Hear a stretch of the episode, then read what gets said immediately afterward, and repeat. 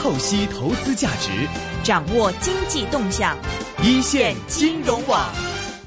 好的，现在我们电话线上呢是已经接通了海盐资本创始人，也是基金经理黄志宏 Raven，Raven 你好，你好主持人 Raven，你们好，嗯。哎，Raven 新年第一次见面，先祝你新年快乐！啊，一鸣惊人，谢谢谢谢，呃也祝个主持人跟各位听众这个新年快乐，好，那么首稳到 底。战 OK 斗地道。短多低，稳多低啊。OK，好，那么首先来看一下市况方面啊，今天的是一百多点升幅，其实不算什么，但是要说今天的亮点，绝对算是成交额方面啊，九百零七亿九千万的成交，没有记错的话，应该是二零一七年以来的一个最大的单日成交量了吧？嗯，是的，呃，而且整个市场其实从一月份开始，呃，一直都挺挺好的。我觉得这个也是呃，在经历了十二月去年十二月一个下跌之后，呃，明显感到今年上来整个市场的气氛其实是好转了挺多的。嗯呃，而且你看到其实呃。因为香港的市场还是毕竟基本面为主，所以你看到很多公司现在也开始报告业绩了，都挺不错。刚才听到主持人在讲这个房地产，其实房地产板块 今年上来其实做的挺不错的，是也是因为一月份的这个呃，可能大家的预期比较低，所以感觉到像比较大的像碧桂园嗯、像这个中海，其实他们的这个合同销售的量其实也都有上去的。嗯，所以内房股你觉得今年也是一个会是有个好的表现是吗？啊、我觉得是的，特别是在去年，因为去年大家还记得，在国庆之后，其实这个政策一直一直在缩紧。那其实我们现在看到的在，呃一二线城市也好，这个在一些嗯、地区的一些比较发达的城市，其实我们看到的数据都比都不错。呃，这个其实还是跟这个中国的经济有关吧，我想。然后可能大家觉得，呃，一开始担心这个人民币贬值，但跟咱们的房价其实也没有什么大的关系。也有人说，就算人民币贬值，其实最好的对冲方式就是你赶紧买这个 呃，你通过借贷的方式去买楼，对吧？嗯所以如果真的贬值了，说不定房地产赚了，但你的债务可能还还贬值了呢。是，呃，另外我们来看一下这个整体的资金流方面呢，想嗯问一问 Raven，、其实很多听众也都关注到一个现象，我看你也跟我提到，一月份至今为止呢，平均的沪港股通的净买入呢是十五亿港币左右。嗯其实这样的一个净买入量，再对比回我们每天成交量，可能每天都多了两三百亿，跟之前比，嗯呃，这样的一个之间的区这样的一个差异啊，其实你觉得现在成交前的资金来源主要是来源于哪里？是反映了哪些资金的一个情绪的变化呢？嗯，我觉得如果从单单单只是港股通来讲的话，嗯啊、这一次其实不是这一次的这个上涨，其实不能归港股通的，因为其实嗯毕竟十五亿，呃，跟去年在深港通开始之前的十亿左右的这个每天的净买入是差不多的。嗯那上海加深圳十五亿，我觉得也是比较合理的。嗯嗯，所以就证明这一次可能是别的呃呃，可能是这个呃一直在香港的基金也好，或者是呃我们说是外国资金基金也好，而不是从这个北水南下而造成的。嗯，那现在进入二零一七之后啊，我们看到市场反应还不错。那想问你在第一季度或者整年度的说，呃，在港股方面的看法，你的观点怎么样呢？啊、我觉得其实都挺好的。我们其实用我们自己的这个衡量标准来讲，我们觉得估值还是非常的便宜。嗯啊、这个也是我们一直在讲的嘛。那所以呃，特别是比起美国，现在美美股都是三大指数，随时都是在历史最高点。那我们觉得这个港股相对来说是吸引很多。呃港股现在恒指的这个市盈率大概有十一倍左右，嗯然后呃，比起美股的这个标普五百十八倍，我我觉得都是便宜很多的。然后你们再看一下，不单单只是估值，当你看这个增长的话，其实我们发现也有很多的呃呃今有很多的股票，他们虽然呃。市盈率，比如说是二十倍的，但是他们在增长还是百分之三十、四十、五十。那这样来讲，我觉得是也是非常便宜的一些一些股票。像我们今天其实想跟大家讲的一个我们基金最近投的一个股票，也是有这样的一个特点。哦呃，这个公司叫做怡海国际，其实可能很多听众都不是特别熟悉，因为他们其实在呃幺六年的七月份才才在香港上市，嗯现在的市值其实也非常的小，只有这个三十亿港币。是 Raven 打断一下，可不可以说下这个编号啊？因为说怡海国际，可能听众还不了解是哪一支。嗯，可以的。呃，这个编号是幺五七九一五七九，一五七九，对。然后呃，我觉得更加容易的去呃，大家不要去记住怡海国际，因为这个 毕竟不是一个品牌。嗯啊、我觉得最好记呢，就是这是一个海底捞的概念股。那可能呃，对于香港的朋友，可能对海底捞也不是特别熟悉呢，可能要先讲讲海底捞其实是做火锅的。是。但它在国内内地其实是已经有了一百八十、一百五十家这个他们自己的的店，他们没有做连锁的。然后他们比较出名的一个东西呢，就是一流的这个呃服务，对，嗯。就是无论你可能可能经常跟内地的朋友有交流，无论你需要什么。啊、比如说手机充电啊，比如说要任何的，他们是很多店都是二十四小时营业的，所以无论你什么时候去，呃，服务员呃或者是经理看到你都会很就非常热情的打招呼，甚至如果你人少的话，可能坐下来跟你一起一起吃火，嗯没有就陪你吃火锅 也是听过的，嗯。嗯，呃，想问一下，这个海底捞概念股以海国际，那它跟海底捞本身之间的关系是怎么样的？啊、怡海国际其实是海底捞的创办人呃所所所创立的一个公司，他们现在也拥有怡海国际百分之六十的股股份。那这个其实他们做的东西就是海底捞火锅，刚才讲的它的汤料。它是海底捞火锅调味料的唯一的供应商，嗯哼，呃，大概把从从怡海国际来讲，百分之五十的收入其实是来自于海底捞的餐厅这些卖的火锅料，然后另外五十个 percent 其实是在超市传统的零售渠道。呃，像我们去这个代卖场也好，呃，超市也好，哦呃看到的那些包装的那个调味料，就比如说你去了一个柜，可能看到小肥羊、海底捞这样。是这个也占到百分之五十哦。啊，是的，所以因为这个是他们是独家拥有的海底捞的这个品牌，所以这个就你不会也是一个唯一的一个供应商，所以这个其实如果海底捞自己不上市的话，这个就是它最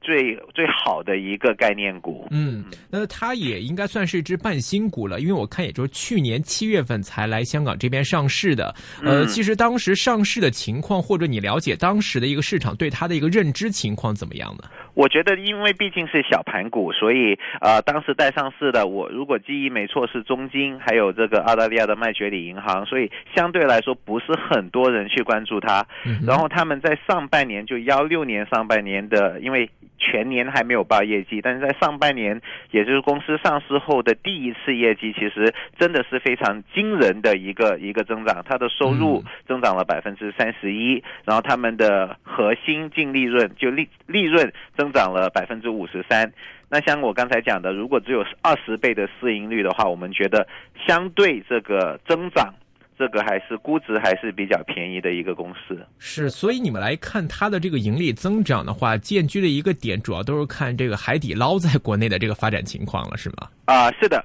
我觉得尤尤其是有几个几个方面。第一，我们觉得海底捞这个品牌知名度在国内来讲还是非常的强大的。嗯然后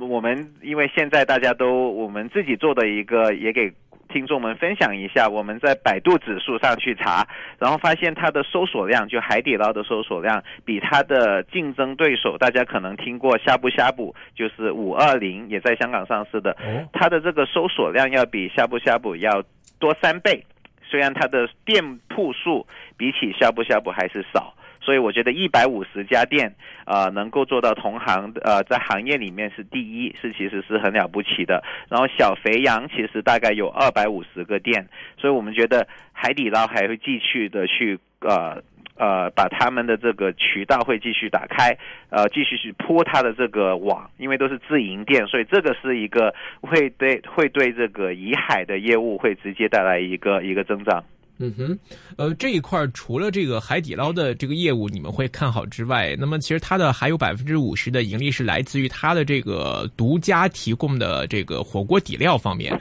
对、呃、这一块的话，其实我在想啊，因为你说你要在另外一块来创收的话，呃，除非说你的店面扩充很大，你的业务扩展很大，所以你才有可能在你的火锅料方面来增加供应或者来增加销量。嗯、但如果说它是只仅仅只只提供给这个海底捞方面，那其实这一方面来说，是不是也限制了它的一些，呃，可能盈利的来源呐、啊，或者是这个渠道啊？嗯，我觉得有两个方面吧。第一个就是刚才讲的，如果海底捞的店能够继续涨的、增长的话，像我们刚才讲了，其实一百五十个店在国内来说还是比较少的，我觉得，所以这个其实还有很大的上涨的一个空间。然后第二个，我们也发现，就是它其实卖给海底捞火锅店的这个价钱是要比比卖给第三方，就是它的那个呃超市超市要便宜很多。幺五年大概便宜十五个 percent 左右，然后幺六年已经缩窄到十一个 percent。那我们觉得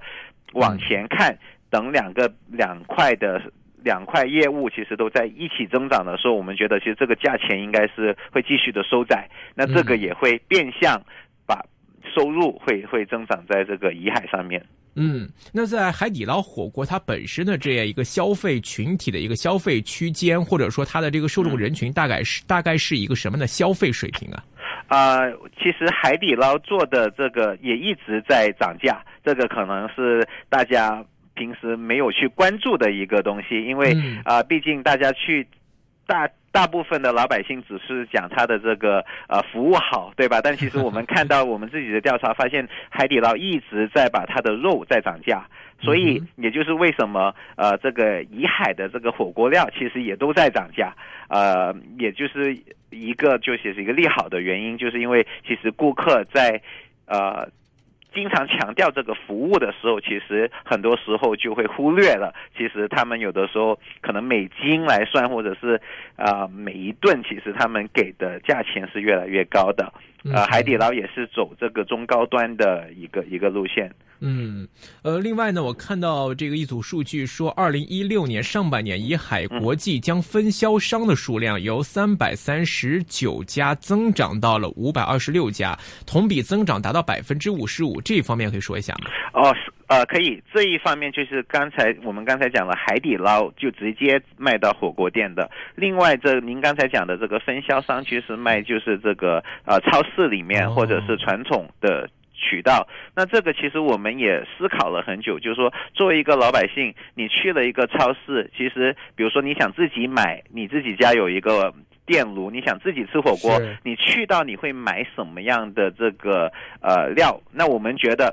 还是会买有品牌的，所以为什么我们觉得这个如果叫怡海这个汤料，我们觉得是没有顾客会去买的，所以但是叫海底捞，我们觉得是、嗯、还是这个。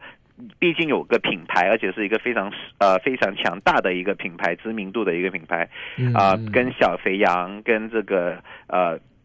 其实比小肥羊还好，我们觉得。所以当他有这个品牌的时候，要把这个网络销售网络往上涨的时候，啊、其实很多时候就要通过它分销商去开发新的分销商，也这是也这也是公司上市的时候明确跟这个投资者讲的，所以我们也看到，其实上半年增长了百分之五十五，我们觉得这个也是。为它未来啊、呃，就是在这个渠道方面，零零售渠道方面，是一个增长的一个打打好了一个挺挺不错的基础。嗯，呃，像在这个它的火锅部分和它的这个汤包的零售方面，哪一边的利润率会更高一点呢？啊、呃，肯定是卖给这个海底捞的啊、呃，因为毕竟啊。呃渠道还有一部分费用做广告、做推广，而我们发现其实海啊、呃，怡海卖给海底捞的这个呃，其实呃，怡海直接卖给海底捞店的那个那个呃汤料，其实只是很非常高的毛利润，而且是非常高的惊人利润，因为它只只负责这个生产。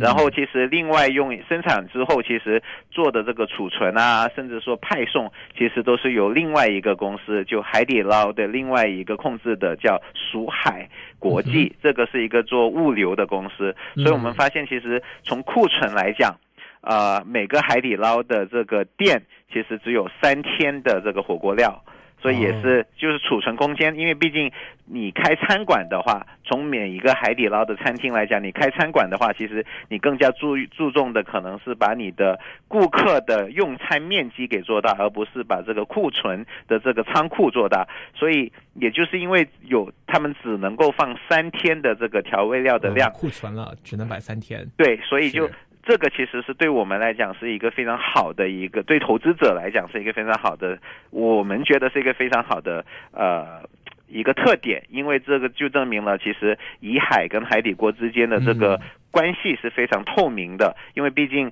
作为从外面看里面的这个投资者，我们其实挺怕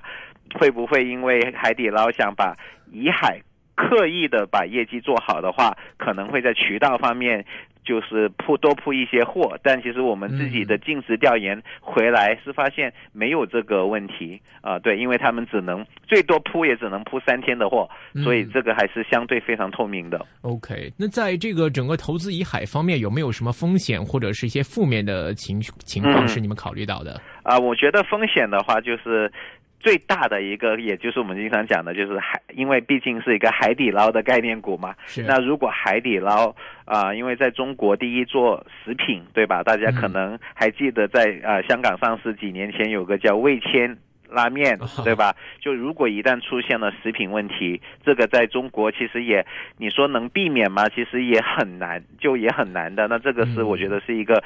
因为呃挺大的一个风险，因为毕竟它占了它百分之五十的直接收入，其实两个加起来百分之一百都是海底捞品牌的一个收入，对吧？所以。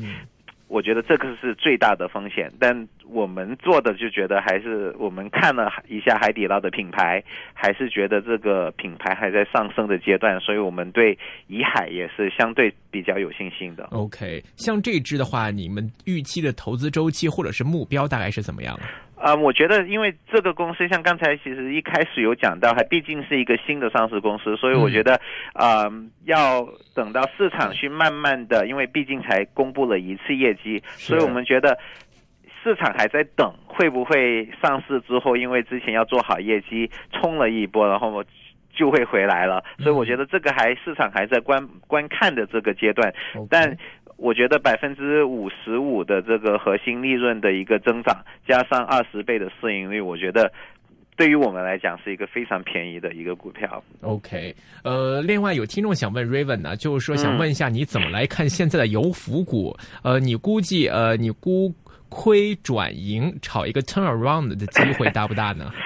这个我自己觉得可能呃，比起听众朋友，我自己每天看的这个。呃，研究报告更加多，我觉得这个大家已经讲了很久了。啊，我觉得因为油服股毕竟在这个呃三大更加的下游，对吧？所以就更加从一个 leverage 一个杠杆的角度来讲是几倍的一个杠杆，所以我觉得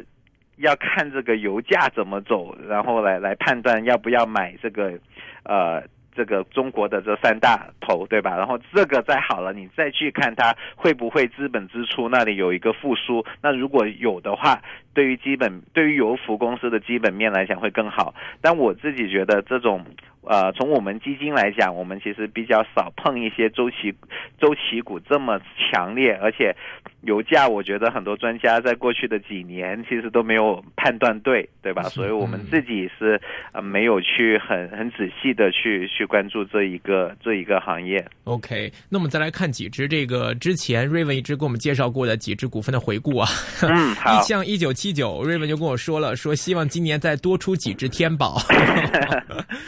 好了，现在天宝今年收是一块七毛一哦。跟你介绍，我记得一块三左的时候，跟我们来介绍这只股份的表现非常好啊。像天宝这样的股份，你觉得最近有没有什么更新的观点吗？呃，天宝我们在等它的业绩，但我在春节前其实有去看他们的工厂，他们一直非常注重这个，他们其实花了最多的时间是带他。带投资者去看他们的这个安全措施、安全的测试，因为他们毕竟是做这个充电器的，所以我觉得在出现了三星去年出现了三星这个事以后，其实我觉得顾客更加注重的是不是说你充的快跟不快，就是你千万不要给我出事，如果不是会直接影响到这个 最终品牌。所以换句话讲，我觉得。